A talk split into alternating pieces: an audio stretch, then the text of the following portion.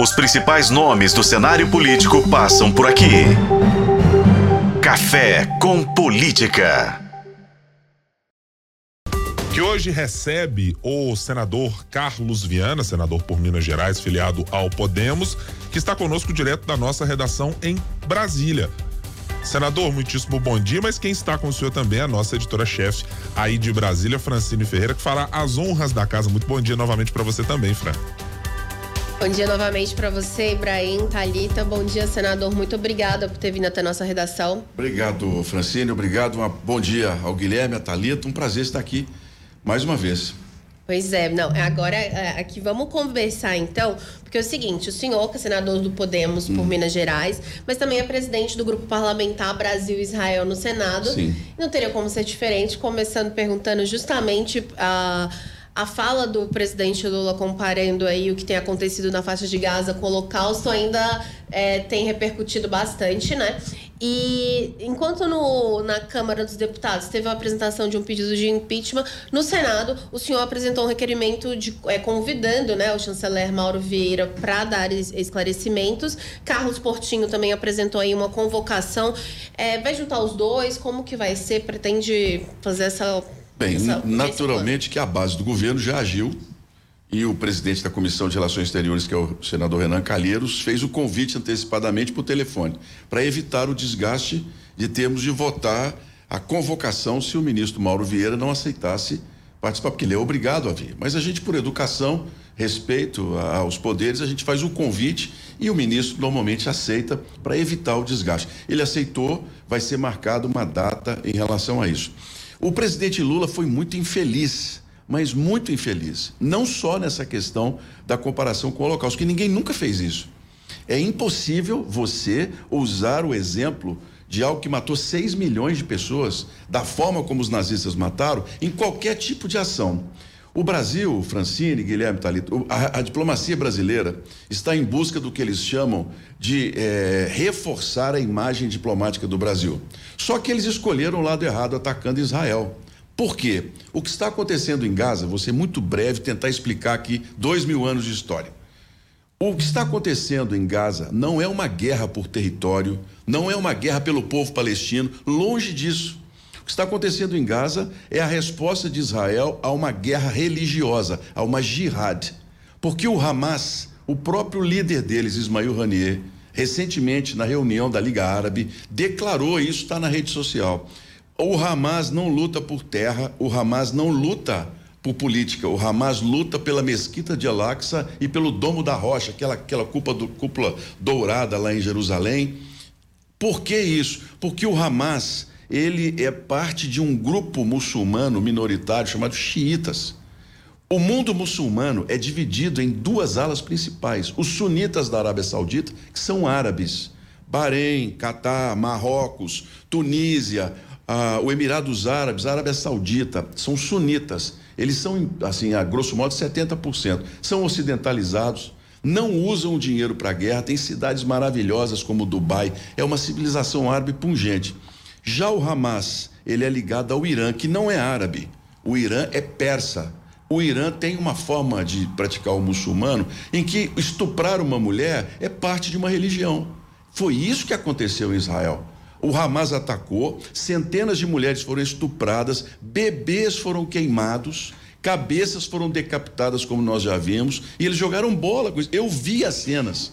Não é ninguém que me contou, eu fui a Israel e vi os ataques, como foi Cová. Então é uma guerra religiosa. Israel respondeu a um inimigo que não tem limite, porque a consciência dele é de que Deus está mandando fazer.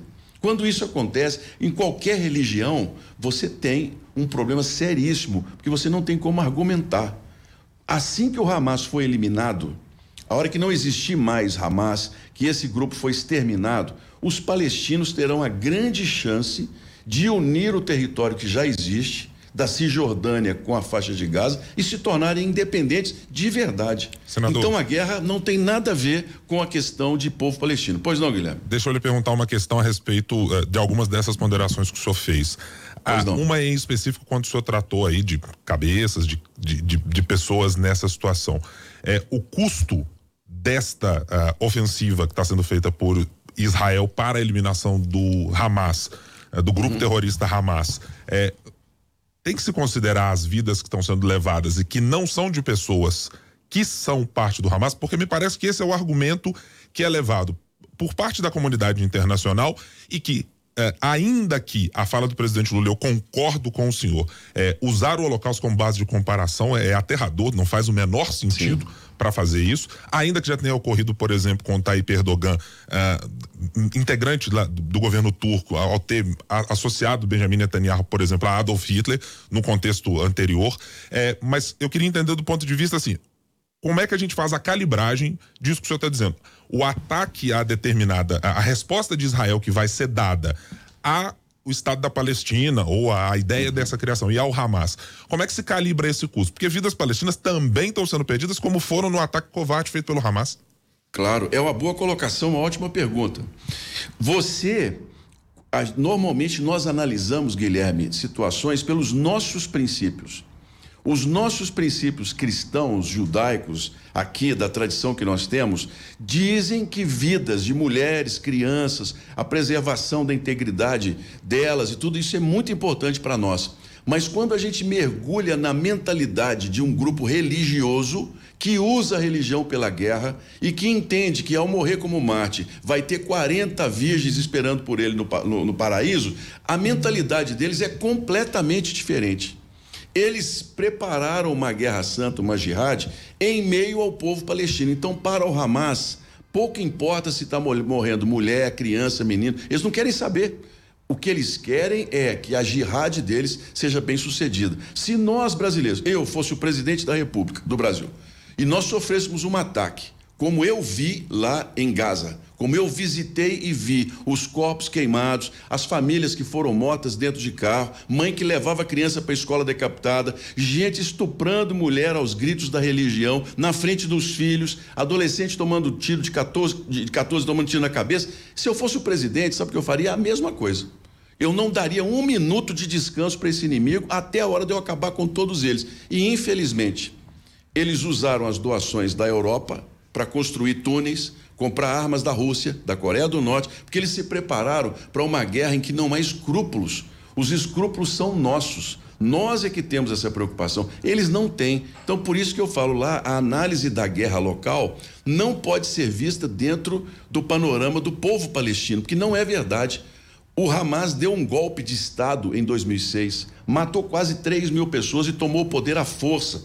Os palestinos, se vocês forem a Israel, quem já foi, você tem a Cisjordânia, onde vivem 4 milhões de palestinos. Você tem ali a bíblica Jericó, você tem Belém, onde nasceu Jesus, que é um sítio muito visitado por cristãos. Você tem Hebron, você tem Ramallah, que são cidades lindas. Uma civilização árabe florescente, universidades sensacionais em pesquisa, cidades que estão se tornando grandes centros comerciais. Por quê? Porque lá eles são de maioria sunita. Eles não querem a guerra, eles não entendem a força, a jihad. Eles reconheceram Israel e vivem em paz. 4 milhões. O problema é a mentalidade do Hamas em Gaza. Senador, bom dia para o senhor que de forma bom oficial. Dia, Eu queria mudar de assunto com o senhor para falar sobre Belo Horizonte. Né? Entramos Sim. em 2024, chegando, estamos quase chegando aí já ao terceiro mês deste ano. E pensando nas eleições uh, que vêm aí pela frente, que estão próximas, né? Já em outubro. O senhor já tinha falado com a gente sobre o seu desejo de disputar a Prefeitura de BH. Sim. Ele permanece? Já há uma decisão? Sim, eu sou candidato. Me coloquei como candidato a prefeito de Belo Horizonte. É, naturalmente que para que isso aconteça oficialmente nós temos prazos legais, mas o meu nome está colocado e eu quero e tenho um sonho de administrar Belo Horizonte. Conheço a cidade, Moro aqui desde, desde os 14 anos, então conheço como jornalista, como morador, sei o quanto Belo Horizonte parou no tempo. Visito outros países, eu já, já visitei agora recentemente o Azerbaijão, visitei a capital do Azerbaijão, que é Baku, fui para lá com uma impressão horrível. Cheguei lá, me assustei com o progresso de uma cidade, quando você tem voltada para as pessoas, para os pedestres, para os jardins, qualidade de vida. E eu fico pensando e olhando Belo Horizonte, abandonada no centro da cidade. Os eventos culturais que hoje nós temos surgiram da própria população. Eu vi uma briga política sobre o carnaval, né? é, o governo do estado, a prefeitura. Esse carnaval nasceu da, da, das pessoas. Esse carnaval não nasceu da prefeitura. Inclusive, na época, o prefeito teve uma briga grande com os blocos. O governo do estado nunca agiu para mexer com o carnaval, mas quando vira sucesso, todo mundo quer participar. Belo Horizonte tem vocação para esses eventos. O carnaval é a mostra de quanto nós podemos ser uma capital cultural. Então, estou é, com meu nome colocado. A decisão agora será a questão partidária que eu tomarei até o final da semana que vem, no mais tardar em 15 dias. A decisão partidária que o senhor cita é se vai ser pelo Podemos ou por outro partido. E até aproveitando, porque é, o PL né, tem um candidato de direita, pré-candidato que seria o deputado estadual Bruno Engler. O PT é, tem já lançado aí o nome do pré-candidato, o deputado federal Rogério Correia, e tem o PSD com o Fuad Noman, né? É, como candidato de centro. Como que o senhor vai se apresentar aí nessa disputa que vai ser, é, parece que vai ser pulverizada, né? Olha, eu vou me apresentar como um candidato que tem ideias e tem personalidade. É, quem vai comandar Belo Horizonte, se a população entender, eu seria o prefeito, se isso acontecer. Então, quem vai comandar não é o Lula nem é o Bolsonaro. Quem vai tomar as decisões é o prefeito com os secretários. Então, a gente precisa deixar claro que o debate estéreo que foi a, a campanha para governador, hoje a gente sente os reflexos. Na campanha para governador, nós não discutimos transporte público, por exemplo. Olha o desastre que virou o problema do transporte na região metropolitana e, e Belo Horizonte. O problema que nós estamos. Nós não discutimos apoio do governo para ajudar Belo Horizonte a combater as enchentes. Toda vez que vem uma enchente, que a gente vê aquelas cenas, logo vem o prefeito dizer: nós vamos gastar um bilhão naquela obra, mais 500 milhões, e não resolve o problema. A cidade sangra nos recursos, mas o problema não vem. A gente precisa sentar e discutir com quem entende, com os, os nossos arquitetos da prefeitura, os professores da UFMG, dizer o seguinte: o que é que nós vamos fazer? Porque a gente privilegiou o trânsito, estamos fazendo um recorte a gente privilegiou o trânsito e tampou os córregos.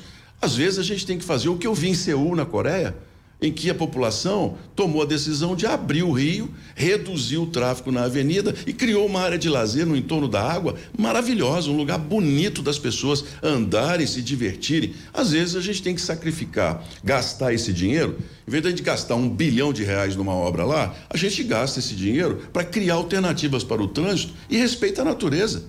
Vamos começar a pensar nisso, numa solução definitiva. Eu espero, com sinceridade, Talita, Guilherme, que a gente tenha uma campanha propositiva, que a gente discuta a cidade, a gente discuta a educação pública, sabe, investimento de qualidade para crianças aprenderem. Belo Horizonte já avançou muito nessa questão. Nós estamos bem, vamos dizer assim, em termos nacionais, as escolas municipais de Belo Horizonte estão entre as melhores, mas a gente pode melhorar uma avaliação melhor do professor, um incentivo à formação, né, a participação dos pais. Vamos discutir dengue. Veja a dengue o que está acontecendo. Né? O menor investimento, em quantos anos vocês publicaram hoje, eu li agora cedinho. A, a, responsabilidade da prefeitura em campanhas educativas. Nós não vamos acabar com a dengue, a não ser o dia que tiver uma vacina definitiva, que eu não acredito surgirá tão cedo, porque os tipos vão aparecendo. Mas enquanto não surge, a prefeitura tem que fazer campanhas educativas. Então, a gente tem que ter, eu espero, uma campanha propositiva, que a gente comece a ter uma luz fora dessa história de esquerda e direita, de Bolsonaro e Lula. Pelo Podemos? Se Deus quiser. Eu estou muito satisfeito. Podemos é um bom partido. É, fui recebido de uma maneira muito especial. Agora, eu preciso de segurança jurídica. O que, por exemplo, o Republicanos me dá. Republicanos me fez um convite, porta aberta, são, são companheiros que eu conheço há muito tempo, inclusive de televisão, que, que estão dispostos a me abraçar e a trabalhar. Agora, toda troca de partido gera um desgaste. Né? É, apesar de ser necessária, eu não me arrependo de nenhuma delas. Porque se eu estivesse na caminhada que eu comecei, hoje eu estaria completamente esvaziado. Né? Eu, eu não teria a menor possibilidade de sobrevivência política. Trocar de partido num momento como esse é sobrevivência política. Porque se eu fico num partido que está em Minas Gerais com outro grupo, a minha candidatura vale muito. Me tirar do páreo vale muito em política. Então eu tenho que buscar a minha independência para que eu possa ser o candidato que oferece as ideias. Segurança jurídica, desculpa, é, seria o senhor ter autonomia? Claro, segurança jurídica é o controle do, do, do, da comissão ou do diretório na capital, porque assim ninguém conseguiria me tirar da, da disputa. Senhor vê efetivamente o dedo ou a responsabilidade de alguém nessa tentativa de tirá-lo da disputa, senador? Ô, ô Guilherme, na política, é, você tirar um adversário que tem condições é prática da política, isso é do jogo político. Você muitas vezes não ganha só na questão do voto, você ganha nos candidatos que estão colocados. Mas se você tem candidatos que um está sendo avaliado de uma maneira, mas tem um que é mais. Se você tira ele do caminho ou, ou integra, você consegue fazer com que a sua candidatura, o seu grupo, tenha mais vantagens. Então a gente precisa tomar muito cuidado, porque na reta. Vejam o que aconteceu, por exemplo, com o ex-prefeito Márcio Lacerda, que é uma pessoa que eu tenho um respeito enorme por ele, fez um grande trabalho em Belo Horizonte na época. Chegou na reta final, o partido falou: não, você não é candidato. Nós fizemos uma aliança nacional e o interesse é esse. Ele não teve a liberdade de agir como ele queria. Então, eu aprendi com isso, inclusive na cobertura política. Senador, o senhor vai participar do ato na Avenida Paulista no domingo, convocado pelo ex-presidente Jair Bolsonaro? Não, não vou participar. É, eu, eu sou de direita, nunca escondi isso para ninguém.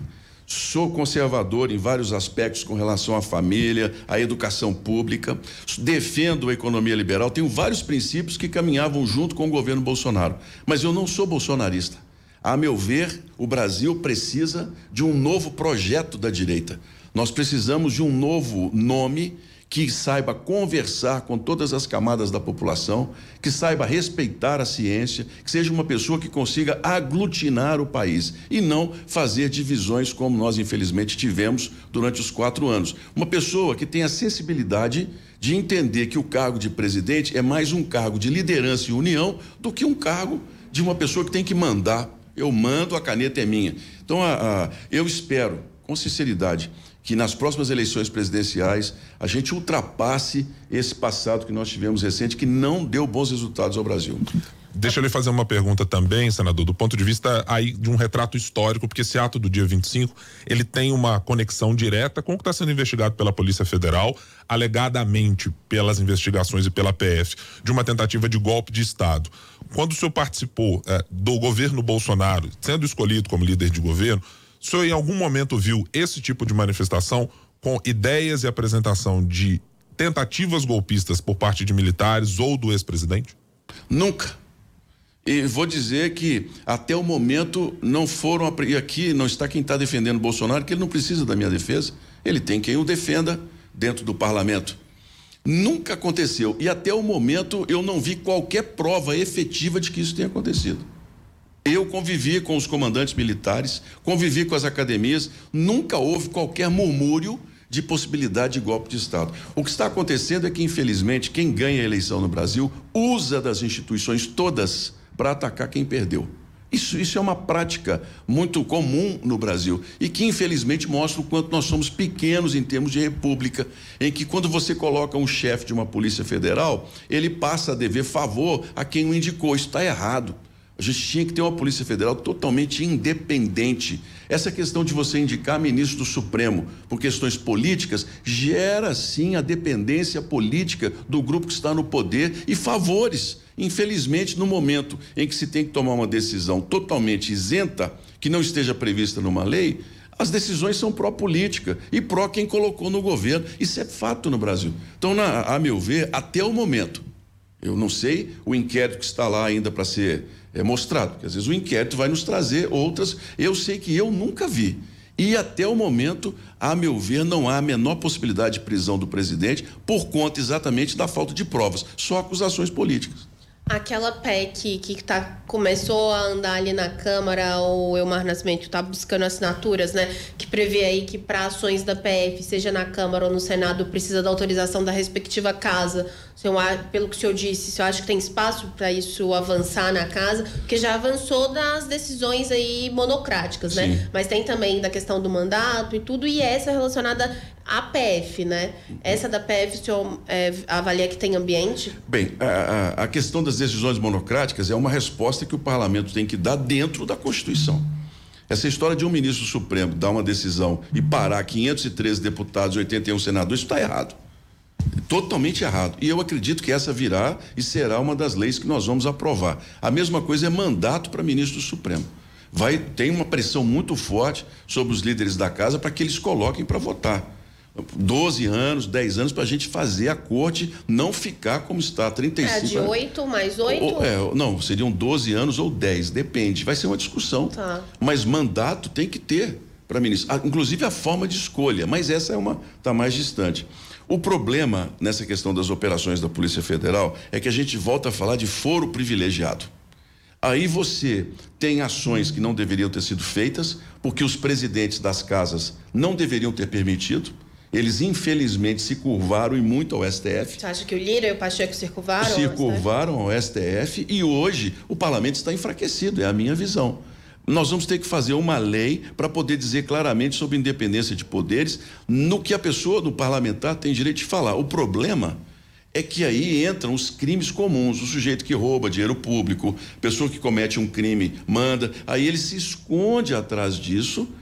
Como é que nós vamos separar de fato, a independência do parlamento e os crimes que são cometidos, que, que é bandido e tem que sair daqui. Né? Essa mistura aconteceu no passado, essa, essa mescla né, de, de, de parlamentar bandido que se escondia atrás de imunidade parlamentar e que agora, se nós não tomarmos cuidado, vai voltar. Muito bem. Senador Carlos Viana, senador por Minas Gerais, pelo Partido Podemos. Foi o nosso convidado de hoje no Café com Política, direto de Brasília. Francine Ferreira, a gente agradece a você também pela parceria de sempre. Obrigado também aqui, eh, senador, pela participação e Obrigado, volte em outras oportunidades. Obrigado a você, a Talita, a Francine, a todo o pessoal do tempo. Meu abraço e vamos para o debate, gente. Vamos para as ideias, né? Vamos para a capacidade de gestão para melhorar a nossa vida, nosso futuro. Um abraço. Obrigada, senador.